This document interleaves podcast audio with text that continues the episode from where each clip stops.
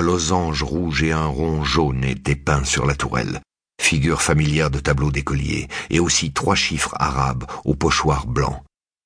Marwan traversait la route courbée en deux. Il marchait vers l'abri à un garage fracassé. Les murs étaient criblés d'éclats, noirs de suie. J'ai ouvert ma portière, couru, bouche ouverte vers la ruine béante. Quand les obus tombent, ouvre la bouche, m'avait dit mon ami la première fois. Si tu ne décompresses pas, tes tympans explosent. Lorsque je suis entré dans le garage, il ressortait en courant. J'ai laissé les clés sur le tableau de bord. Les clés. La phrase était absurde. Le canon nous suivait, moi qui entrais, lui qui sortait. Il hésitait entre nos épouvantes. Le coup est parti alors que je posais le pied sur l'ombre. Je suis tombé comme on meurt, sur le ventre, front écrasé, nuque plaquée au sol par une gifle de feu. Dedans et dehors, les pieds sur le talus, les mains sur le ciment. Mon corps était sidéré. Une lumière poudrée déchirait le béton. Je me suis relevé. La fumée, lourde, la poussière grise. Je suffoquais. J'avais du sable en gorge, la lèvre ouverte, mes cheveux fumaient. J'étais aveugle. Des paillettes argent lacéraient mes paupières. L'obus avait frappé. Il n'avait pas encore parlé. La foudre après l'éclair, un acier déchiré, odeur de poudre, d'huile chaude, de métal brûlé, je me suis jeté dans la fosse au moment du fracas. Mon ventre entier est remonté dans ma gorge. J'ai vomi, un flot de bile et des morceaux de moi. J'ai hurlé ma peur, poings fermés, oreilles sanglantes, recouverts par la terre salée et l'ombre grasse. Le blindé faisait mouvement. Il grinçait vers le garage. Je ne le voyais pas, j'entendais sa force. Le canon hésitait. Droite, gauche, mécanique enrouée. L'étui d'obus avait été éjecté. Choc du métal creux en écho sur la route. Silence. C'est un T-55 soviétique. Un vieux pépère. J'ai sursauté. Voix de rocaille, mauvais anglais. Un homme âgé était couché sur le dos dans le trou à côté de moi dans la pénombre. Je ne l'avais pas remarqué. Baisse la tête, il va remettre ça.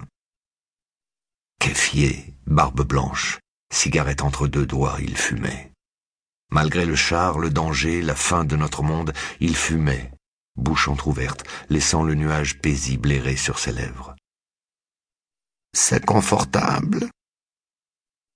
Il a désigné mon ventre d'un geste. J'écrasais son arme, crosse contre ma cuisse et chargeur enfoncé dans mon torse.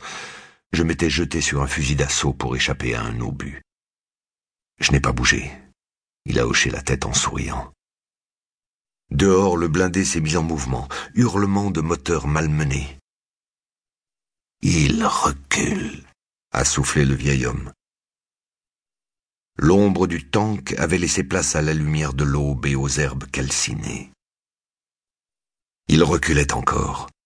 J'ai attendu le rire des mouettes pour respirer. Je me suis soulevé sur un coude, bouche ouverte. J'ai cherché Marwan dans le tumulte, puis dans le silence. J'ai espéré que mon ami revienne, agitant ses clés de voiture au-dessus de sa tête en riant, chantant qu'il était fou d'être retourné à son taxi, fou surtout de m'avoir suivi dans cette histoire idiote. Il allait me prendre dans ses bras de frère en bénissant le ciel de nous avoir épargnés. J'ai espéré longtemps. Dehors, des hommes tiraient à l'arme légère, des cris, des ordres, un vacarme guerrier, une longue rafale de mitrailleuses. J'ai roulé sur le côté, ma jambe saignait par giclée brutale. Le Palestinien a enlevé ma ceinture sans précaution et m'a fait un garrot à hauteur de la cuisse. J'étais couché sur le dos. La douleur s'invitait à coups de masse.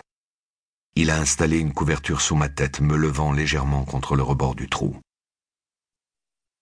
Alors j'ai vu Marwan. Ses jambes dépassaient en travers de la route. Il était retombé sur le dos, vêtements arrachés par l'explosion, sanglant et nu. Le char toussait toujours, plus haut. La plainte du vent était revenue, le souffle de la mer. Le vieux Palestinien s'est retourné sur le flanc, coude à terre et la joue dans la main. Il m'a observé. J'ai secoué la tête. Non, je ne pleurais pas. Je n'avais plus de larmes.